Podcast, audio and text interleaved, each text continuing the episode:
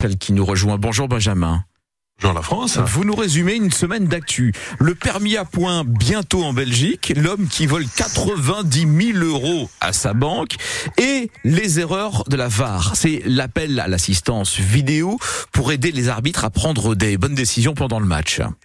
Oui, alors au début du mois de février, le rapport des décisions du VAR, donc les erreurs commises club par club et les bulletins des arbitres belges avaient fuité dans la presse flamande et c'est très très mal passé. L'Union belge de football vient d'ailleurs de mandater une société externe pour vérifier tous les ordinateurs et tous les téléphones des arbitres de foot ainsi que du personnel pour trouver l'auteur de la fuite. Le journal flamand, le Newsblad, croit penser que les fuites de la vie générale, les fuites donc et de la vie générale des arbitres ont été faites pour nuire à la réputation des arbitres. Il paraît qu'ils sont tous prêts à collaborer en remettant leur téléphone et leur ordinateur privé, professionnel, pendant quelques heures pour qu'on puisse analyser qui est le mouchard, qui a voulu nuire aux collègues, qui veut faire en sorte que les données vidéo discréditent tel ou tel arbitre. Ah, c'est un monde impitoyable, le football. J'ai bien l'impression. Alors, dans, dans l'actu, il y a aussi l'histoire de cet homme qui a retiré de l'argent au distributeur pratiquement à volonté.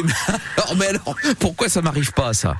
Ah bah attendez de voir parce qu'il va avoir des ennuis le monsieur. Ah bah Cette semaine, pendant un certain temps et même un temps certain, les retraits d'argent de plusieurs clients de BNP Paribas Fortis en Belgique n'ont pas été enregistrés à cause d'un problème technique. Et c'est donc un gantois de 24 ans qui en a profité pour retirer 90 000 euros en 46 retraits.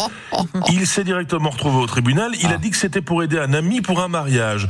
Il ne s'est pas rendu compte tout de suite que ce n'était pas enregistré parce qu'il regarde pas ses extraits de compte tout le temps. Mais une fois qu'il a compris le truc, ah il a retiré, il a retiré, il a retiré 90 000 euros il risque quand même une peine de 18 mois de prison et sera fixé le 11 mars.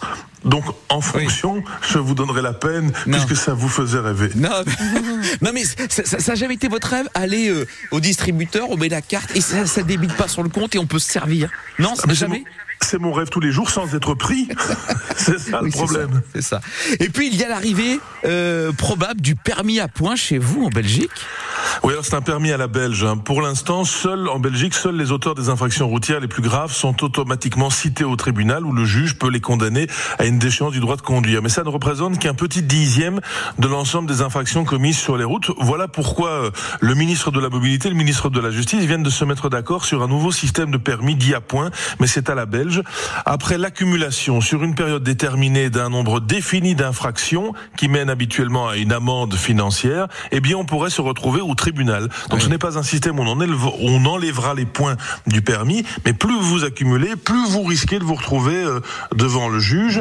Les Belges, faut-il le dire, en voyant la France, ont très très peur d'un système de permis à points, plus ou moins relifté, mais Ouais. système à points quand même. Ah ben ça rigole pas chez nous. Hein. Ça ne rigole pas, mon Benjamin. Ah ben non, jusque-là j'étais content d'être belge, mais vous nous avez contaminé. Merci Benjamin, on se retrouve lundi en direct de Bruxelles. À lundi la France. 7h41.